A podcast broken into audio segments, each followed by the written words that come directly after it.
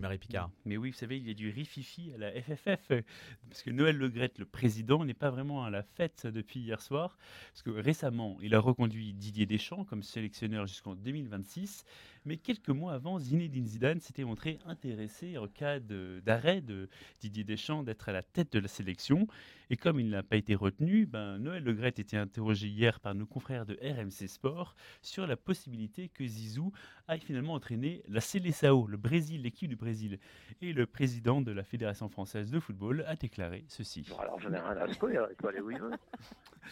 bon, bah voilà, donc euh, voilà, à propos de président un petit peu, cavalier quand même. Oui, hein. cavalier un petit peu lunaire, surtout qu'il a rajouté que même si Zizou l'avait appelé, il n'aurait pas décroché. Pourtant, quand Zidane fait un appel, hein, vous vous en rappelez, ça se transforme souvent en but. En fait, cette déclaration a été vue comme un crime de lèse-majesté. Figurez-vous que Kylian Mbappé a tweeté Zidane, c'est la France, on ne manque pas de respect à la légende comme ça. Et Amélie Oudéa Castera, la ministre des Sports et des Jeux Olympiques et Paralympiques de 2024, a surenchéri en expliquant qu'un président de la, de la première fédération sportive de France ne devrait pas dire ça. En fait, des excuses pour ce mot de trop euh, sur, euh, pour Zinedine Zidane a-t-elle exigé?